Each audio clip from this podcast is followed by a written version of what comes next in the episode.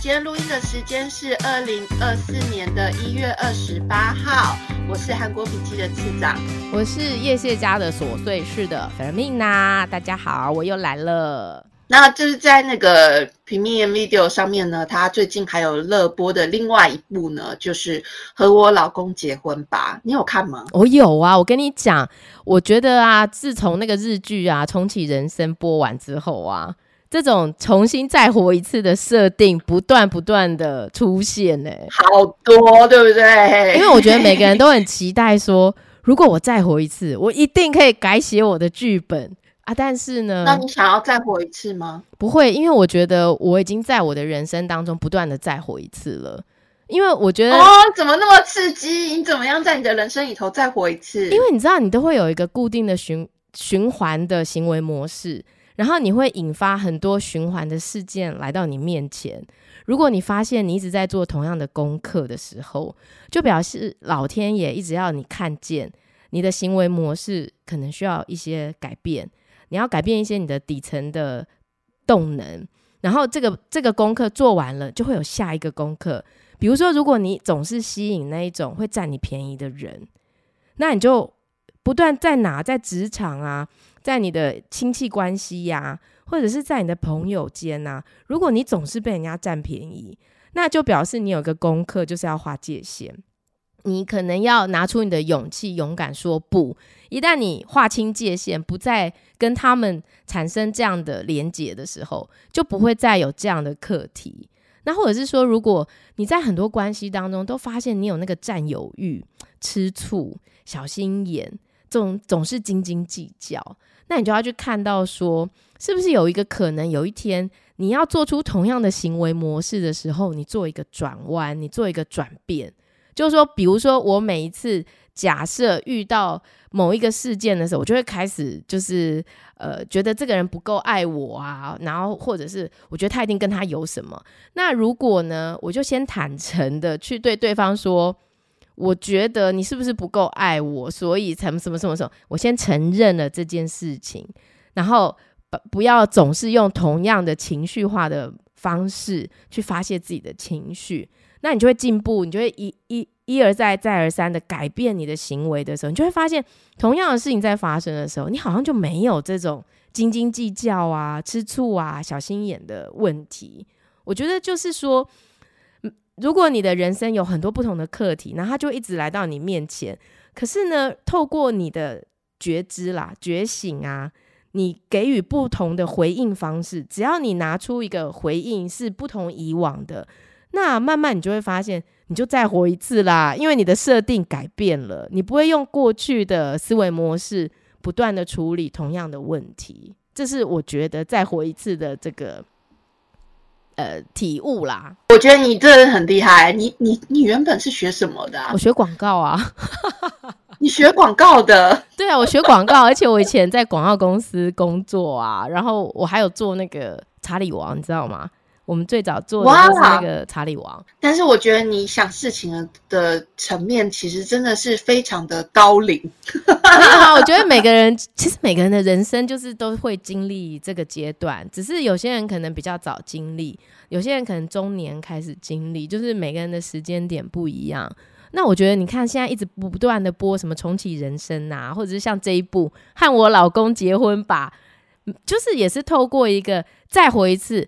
我已经知道剧本怎么设定了，那会不会透过我不同的行动，命运到底是会改变，还是命运不会改变？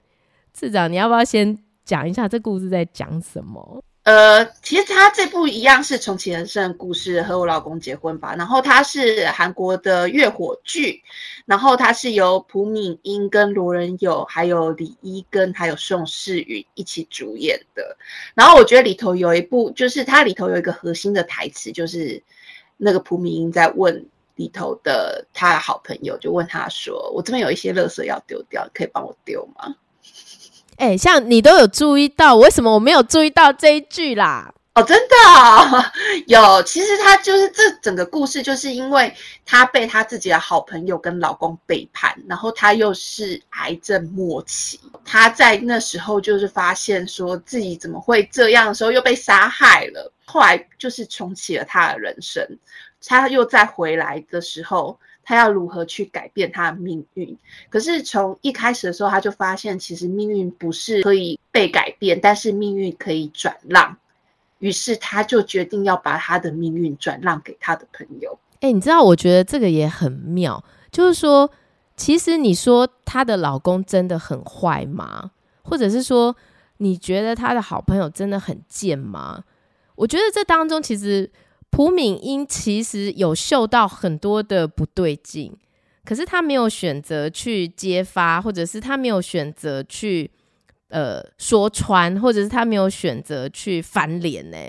我的意思是说，他选择的就是隐忍、退让，然后呃相信他的好朋友。其实他的好朋友从高中就是在搞他，啊，然后一直。一直抢所有他他想要的东西，比如说明明高中有一个男生是喜欢朴敏英的，可是他这好朋友就永远要抢他拥有的东西，然后要学他，可是又要假装他们是好朋友。如果你是好朋友，你会你会不知道吗？其实我觉得他这个好朋友真的很奇怪耶。然后那天我还很认真在问 CEO 说：“真有这种人吗？真的是要找一个就是比自己。”不如的朋友，完全是为了衬显自己多么的突出，多么的优秀。只有这种人吗？我不晓得哎，但我可我觉得这人性很难讲。我我相信是有的，因为我觉得有些人对自己的不自信。就会踩在别人的身上爬上来耶，所以对他来说，他的快乐他就是一直踩着一个人，所以他找蒲明英当好朋友，真的就是因为他需要一个垫脚，而且他可以去给出啊。我觉得他为他，他以为他的怜悯蒲敏英，就显得他是比较姿态高一点的，就是他高他低嘛。然后他觉得，哎，拜托，我是可以为你付出的。你看都没有人要理你，耶，我就是那种高高在上的那种不平等的关系，满足了他的内在的那个空虚。我觉得他是建立在一个这种不平等的关系上的。那我觉得朴敏英当呃自己的好朋友这样对待自己，然后呢要去野餐，什么大包小包自己扛在身上的时候，自己难道没有？体验到这件事情的不不不对等、不平衡吗？我觉得他也是没有勇气耶。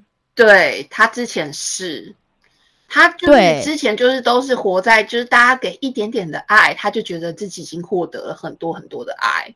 对，因为就是他又被霸凌嘛，然后呢，职场上又不待见，就是。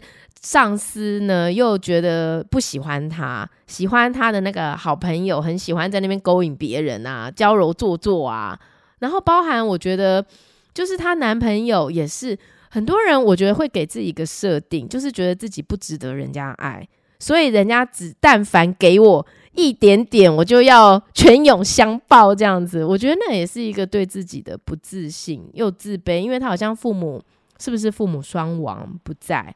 对他父母不在，对，所以我觉得相对来说，就是会觉得好像自己的身世背景也也不好，也很可怜这样子。哎呀，所以啊，这这部剧啊，就是在韩国的话被称为叫做“汽水复仇”。汽水，然后韩国最近喝喝的汽水，对不对？对，喝的汽水。然后就是最近韩国就是有这种名词叫做“汽水复仇”。那汽水复仇的剧的意思呢，就是说它很像喝汽水之后就会这样哈这样就送哎快感，就就舒爽的这样。对对对对对。然后现实中有一些就是无法抒发的那个情绪，都可以透过就是电视剧的电视剧得到代理满足。所以就是像之前那个《黑暗荣耀》，它也是一种汽水复仇剧。对啊，你知道平常很多人可能被欺压，可是都没有办法为自己发声。对，然后看到蒲明英重活一次，可以这样好好教训身边那一些阿猫阿狗对他不好的人的时候，我我相信很多人都会有一种大快人心的感觉。特别是因为他已经提早知道剧本了，所以他在二零一三年，哎，他是二零一一三年，对不对？对，二零一三年，他他回到二零一三重活一年，因为他是二零二三死的嘛，所以他等于重回十年前去看见自己到底可以做出什么决定？可是他身边人都不知道嘛，所以身边的人其实对于他的转变也感到非常的讶异、意外。特别这时候一定要有一个男二出现呐！我觉得那个男二出现是让很多人觉得得到救赎，就是说这么多人不珍惜他，可是呢，就是有一个人一直这样默默的守护着他，而且他是不是？哦，这边不能讲吼。我其实，在看可以啦，可以讲啊，我们会剧透，我们会剧透。男一，男一，你是说罗仁友那个角色嘛？对不对？对，我觉得罗仁友好像也是重活一次嘛，对不对？我那时候看第一集，我就一直觉得他一定有重活，不然为什么他表现的很奇异耶？对，没错，他也是再再生人，更生人。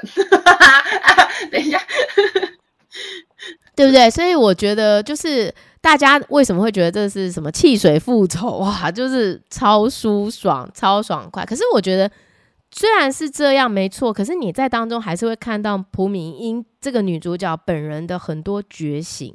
对她没有觉醒，也没办法复仇啊。没错，所以其实他们就是有人就是讲说，其实这部是一个女性主义的电视剧，因为更重要的重点是就是。女主角要如何一步一步的寻找自我的旅程？她要如何就是知道自己女性独立的意义是什么？像是就是那个罗仁有那个角色，他去教她柔道嘛，然后让她知道，就是如你想要报仇的话，你你就是必须要制服比自己更高大的对手，要怎么样控制你的力量，把对方推倒。就是说，心灵也要够强大。当别人在算计你的时候，你要怎么样不被 算计？所以他就是做了很多改变啊。在在以前在职场上，他可能他的就是他的制作的企划案被抢走，他没有去做出就是抗争什么的。但是他这次回来之后，他在职场上，他很认真的去守住自己的企划案，对不对？然后呢，还有他做自己，他想要为自己而打扮。对，为自己而打扮，因为他以前就是，其实就是比较朴素一点，然后也是普普通通，穿着很中规中矩，可是没有想象过，哎，自己其实也是可以朝一个很亮眼的方向前进。所以我就说，其实这个事件其实都是让你去看见，说你还有什么可以为自己努力的地方，包含说你是不是真的有为自己发声，然后是不是真的就像你说，在工作职场上。究竟是欺压你的人太可恶，还是是你没有拿出自己的力量去说不？我我觉得这也都是在事件发生的时候的各种学习，或者是老公对你这么烂，你都挨默了，然后还要这样服务他，还要让他这样子残酷的对待你，那究竟是你不够，你太软弱，还是是？还是是对方太强势？我觉得其实这很多当中都是你可以去看见，说你可以为你自己做的事情是什么，你要得到的那个学习是什么，不用重活一次也是可以做到的。对，所以他其实是用重活的剧情呢，然后让观众看见说他这之中的改变。就像你说的，也许他不用重活，他就可以做到。而且其实它是一个很好笑的剧，就是说。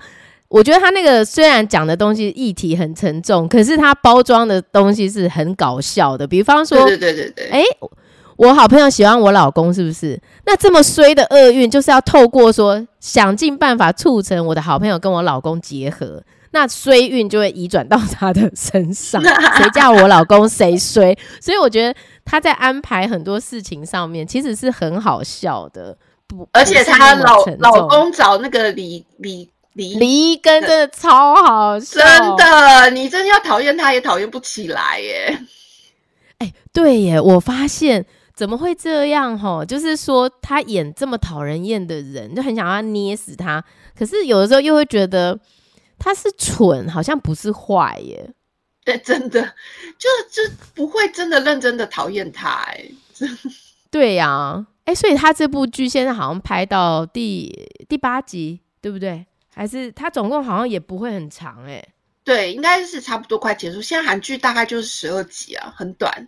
我没有哎，我没有查这部剧是几集。我我记得也不长，很短。哎，我发现现在的剧都不能拍太长哎。你说以前动不动那种五十集是没人看呢，现在二十集可能都快没人看了。现在有八集的，我们现在看到最短的是六集，对，六集那个。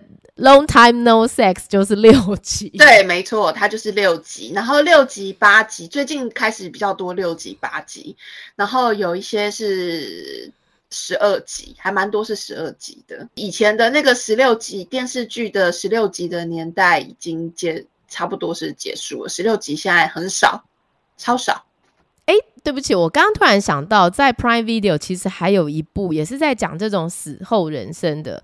就是那个以一当百执事，它不是新的片，它好像是二零二二还是二零二三，它是那个惠利去演的。然后他讲的其实他就是演一个礼仪师，可是他有一个特殊的能力，就是当他摸到死掉的人的时候，这些死掉的人会活过来跟他讲话，然后会有一个最后的遗愿，希望惠利可以去帮他们完成。这个也是在那个 Prime Video 可以看得到，感觉好像很好看诶，我那时候没有追，我觉得。哎，我觉得不错看啦，叫做以一当百执事，就是说，既然你都要买 Prime Video 的话，那就可以一次看三部，又有那个朴敏英的《和我老公结婚吧》，然后又有死期将至，然后又有那个以一当百执事，还可以看九尾狐，对，九月。对对对对，《九尾狐传》还不错，可以就是一次一次包牌都有，可趁趁这个寒假的时候，赶快新年假期大看特看。真的真的，这我们这次就是可以让你知道，你过年要买哪哪几家来看。哎，对，所以我觉得，因为一般台湾的呃，可能乐听众比较不喜欢看 Prime Video，因为它其实上面全部都是英文界面，中文的片名很少。可是不过它韩剧其实也放蛮多的，大家可以循序渐进的看这些片。嗯，但是对我来讲，因为我就是看剧变得像做功课一样，我这就是我最需要就是所有导演最讨厌的那个功能，就是。倍数 哦天哪！哎，所以你看这些，你有用倍数在看吗？我说实话，就是如果不是我喜欢的剧，我是倍数看；但我喜欢的剧，我会原数看。哦，你知道我只要倍数看剧，我就弃剧哎，因为我没有办法倍数看剧，就是我一定会想要。就是慢慢的把它看完，可是如果一旦我没办法慢慢看完，我就会知道这就不是我的戏，我就算了。但你知道，我就是那种不是我的戏，我还是会看，但是我就是对你要做功课，我就是浓缩时间看这样子。我之我之前真的就是什么都看，什么都看，什么都看，只是我没有讲，但是我是什么都看，因为就不好看，我就不想讲。好啊，那你要不要来讲一个最近你超爱的爱情少一趴？那个啪吼是那个啪啪啪啪的啪啪啪爱情 对一个口，然后再一个拍，爱情少一趴。这部在 Friday 影音上面播出，然后呢，就是我上个礼拜开到我觉得最有趣的一部剧，因为近几年开始就是我们前面在讲嘛，就是 OTT 平台就是现在比较多嘛，所以它的题材就是跟性有关。的题材就是以前不能搬到电视台上面去播的题材，所以刚才我在看有人留言说，在捷运上他开了那个这部来看，然后觉得非常害羞，马上关掉。我说这真的没办法在公开场合看呢。你哎，拜托，他是十八禁，而且我觉得他尺度算做蛮大的，蛮开的。对。那爱情少一趴呢？是由电影《智允熙》的导演任大炯跟《小宫女》的导演。全高云共同创作的剧本跟指导，并且也是李旭跟安宰弘继电影《小宫女》之后再度合作。你有看过那部电影吗？电影我没看过，我只有看那个安宰红的《假面女郎》。哦，其实这部电影我也没有看过，但是我去爬了一下它的剧情，就是在那个电影里头，其实那部电影里头是在讲说，那个李旭是一个就是没有钱租房子，因为那个时候那个故事的背景可能就是他们的房租是很贵啊，很很很贵的年代这样子，所以他就是延续从那个。小宫女里头的剧情延续到《Long Time No Sex》里头之后呢，就变成说他们两个人过了这么久，总算买了房子，以为生活可以体面一点了，结果没有。买了房子之后，他们他们录错了时间，买在韩国的最高点，然后接连接连着升息，就开始把他们压垮这样子。所以两夫妻就是开始在那种经济的。压力之下，生活过得非常的干枯乏味。也很久，其实就是等于是活呃能够活下来已经不容易了，就就是赚钱只是为了活着，而不是为了生活有什么享受。就买了房子，其实更更穷困的很多人的梦想就是买一个房子，就会觉得一切呃幸福快乐，但没有殊不知买房子就是生活贫困的开始。对，因为韩国那时候升息多夸张，很多人都就是那个利息还不出来耶。对啊，而且我我觉得他们本来那个一开始画面一一一进来就那个热情如火到哇，互相挑逗啊，然后小情侣之间的各种让你眼红心跳的脸红心跳的那个情节，怎么转眼间变成那个安宰红在那边打毛线？就大家不是都以为说结婚后就是一帆风顺、幸福快乐，王子。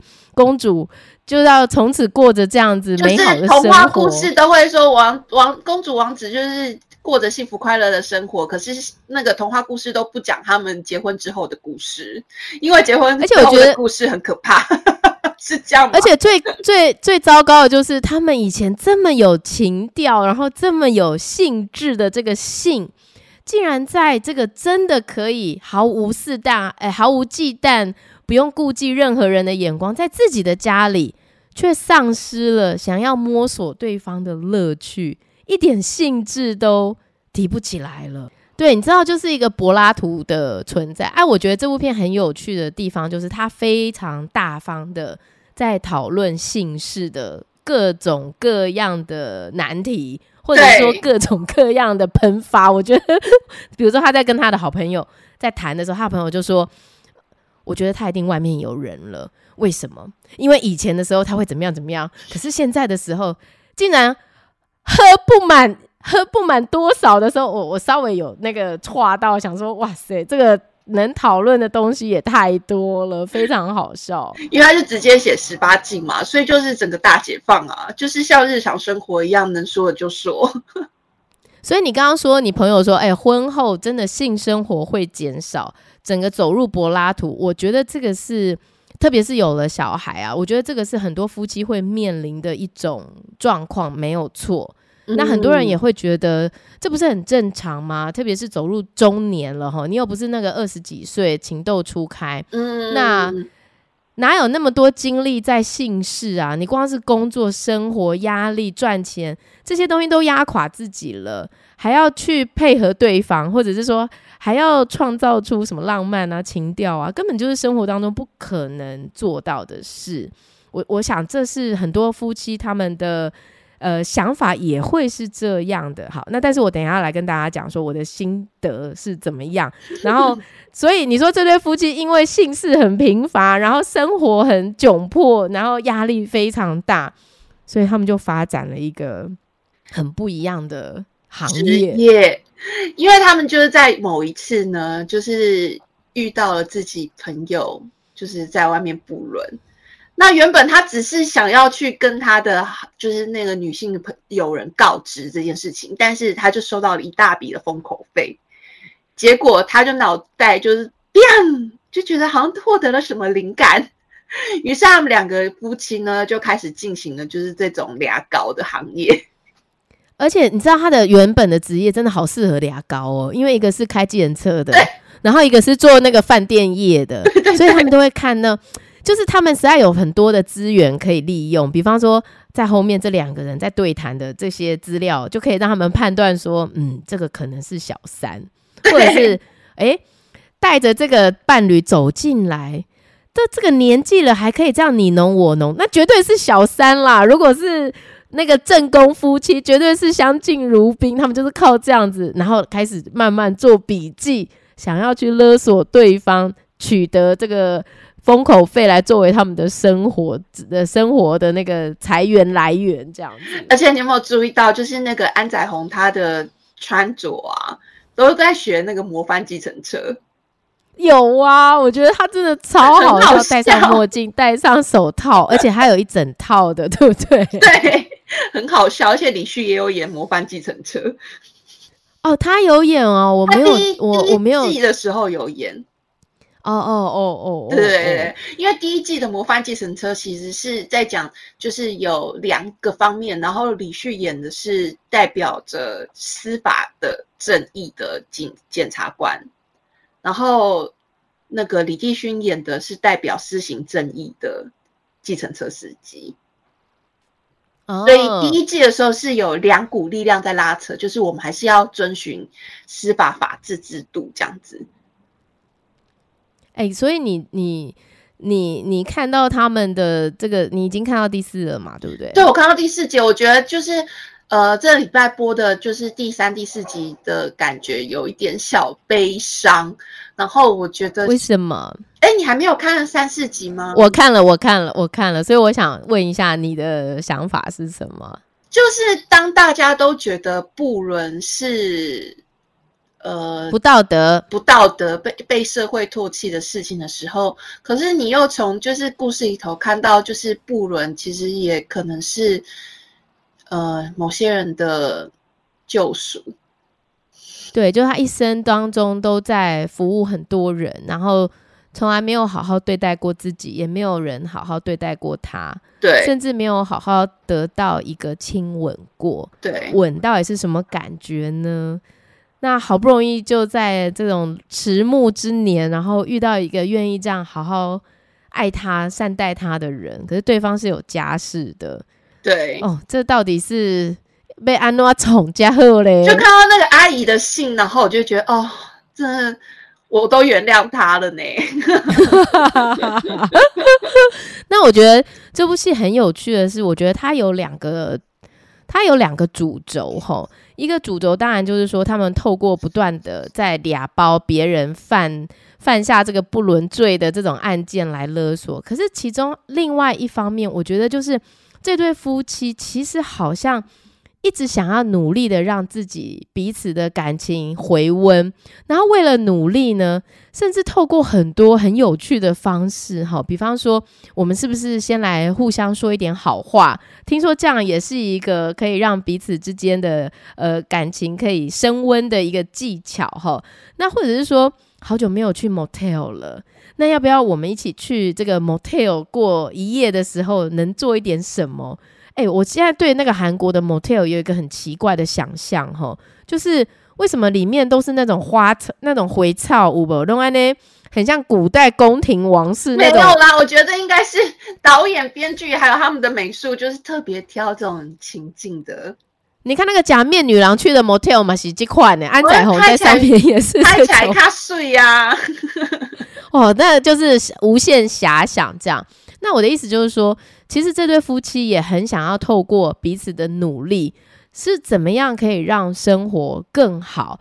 但是我觉得，在他们经历了这么多的案件之后，因为他们要做出很多决定，要做出很多勒索，呃，我觉得他们会发现一件事。就是说，夫妻感情的升温呐，当然外在的一些安排是，当然是有有有帮助的加分的作用。可是我觉得还有一个更重要的东西，就是你什么时候可以察觉到对方给你的那个爱，是你不期待，但是他就是爱的那个爱。当你可以看到这件事的时候，你才真的可以呃打开你的心灵，好好的去触摸对方。我的意思就是说，你看那个李旭啊，我我相信他是非常为生活所苦的，所以安宰红煮个饭都不可以开冷气，夏天热到要爆炸了，他们的电费也快爆炸了，所以他不可以开冷气。可是你看他这么辛苦，他永远都是这样好声好气的去煮饭、去缝衣服、去为他着想，甚至要取赎金的时候，他就说。他有点不太敢去，可是为了保护他太太，还是他去好了。怕的要死，就是他很胆小。然后李旭常常就是处在一个大女人的状态，他常常处在一个指挥对方，然后觉得对方都做的不够，然后都觉得对方实在太懦弱，然后都觉得对方给我的这些都不是我要的。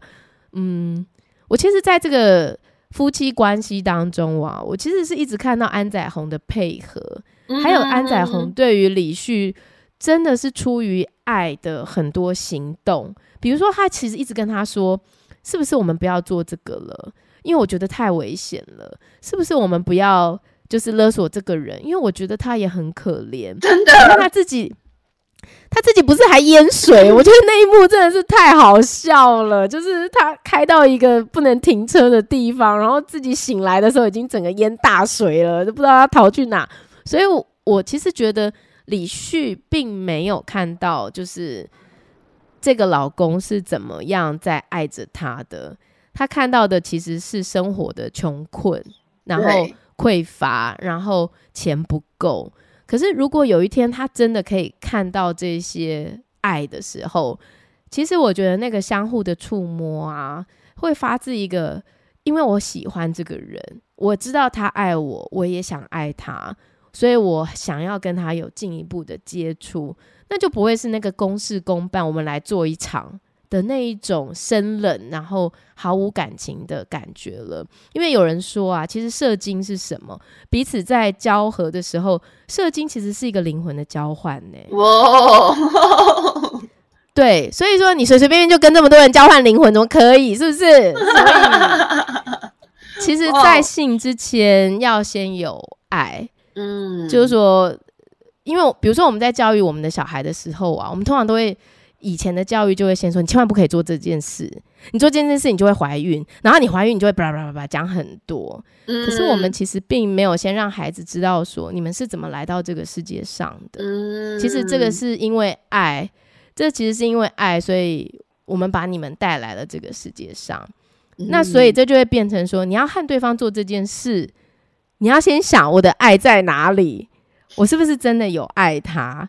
好，这我觉得这个定义会不一样。就是说，我我觉得为什么我们这个亚洲社会啊、台湾社会啊，在看待姓氏的时候，总是这么尴尬，总是这么难以启齿，可是又这么多迫切的需求，嗯，然后最后就会变成我们都被一些，比如说，呃，我们不应该在。这么早就进入了那种 A 片文化呀，然后大家就会觉得说，女生就是要这样叫啊，男生就是要这样勇猛啊，这就是性事。其实并不是。我觉得，如果我们重新回头去认识真正的性教育，或者是我们重新回头去了解真正的性爱合一究竟是怎么去合一的，或许对于性这件事情啊，就没有这么多的框架包袱。我应该此时此刻要叫，或者是我应该此时此刻要怎么样？我觉得它就会变成一个可以沟通的过程。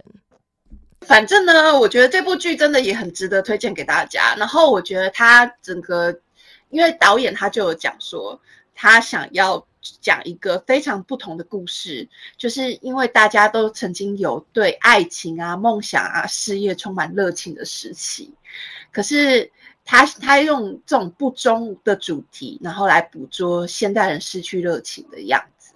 其实我觉得还蛮好的，就是还蛮少用的主题，用不忠这种不伦的故事，没错没错，对，而且它就是一个竞技行业，过他们的勒索的每一个对象，然后看到每一段爱情里头的故事，真的蛮特别。而且第像第四集的那一对是。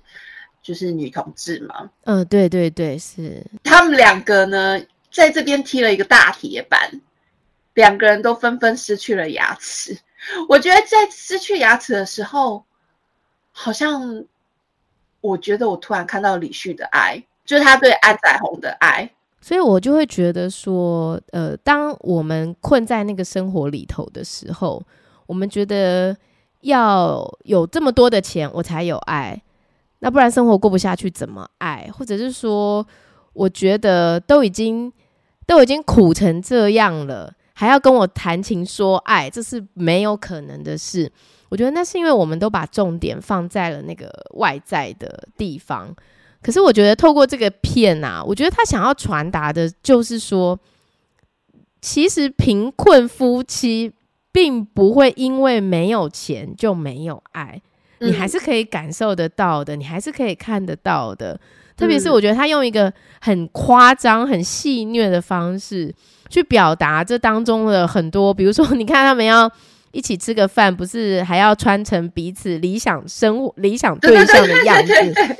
一个穿军装，然后一个穿超紧身，紧到都不能呼吸。那甚至是我觉得他们的吵架也是平凡夫妻会吵的那种没有结局的架，没有结果的架。嗯，比如说我不是已经拜托你不要每次吵架就出去外面过夜吗？可是另外一个人就会说，可是你不是就是知道说我就是吵架，我就是要出去过外外面过夜，我才会爽快吗？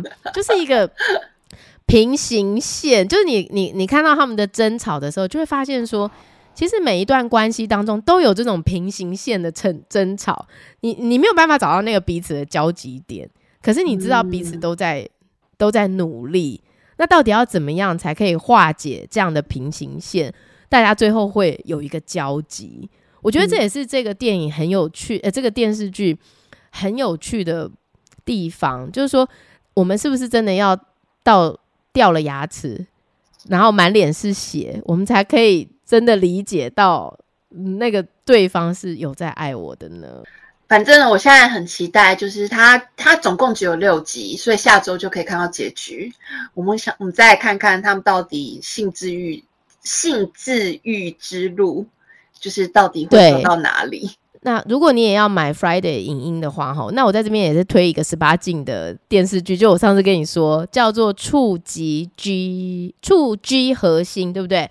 人家是触及核心，核心，可是它是那个 G G 中心的 G，触及点的核心，对 G 点的 G，其实他在讲的也是跟姓氏相关的，而且是两个非常漂亮的女生，她们从 Podcast 的开始在演这些东西。那我觉得其实他触碰的议题呢，也是非常非常有趣，而且。两个女孩子在对谈上一点都不会生硬，然后加上她也是在演说哦，比如说她跟她男朋友也有这种性事方面的问题，可是所有性事方面的问题其实都跟性无关，它其实还是跟你的心理，还是跟你的关系有一个非常重要的。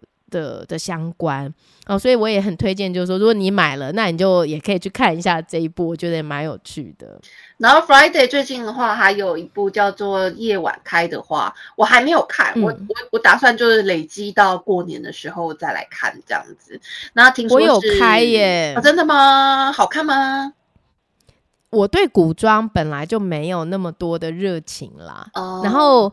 它其实蛮好笑，可是我好像只有看一，我就没有看下去。哎，这不代表它不好看哦。你你你你可以还是打开看看这样子。好，反正我过年再来看，因为我想说过年看点嘻嘻哈哈的，因为它是个喜剧嘛。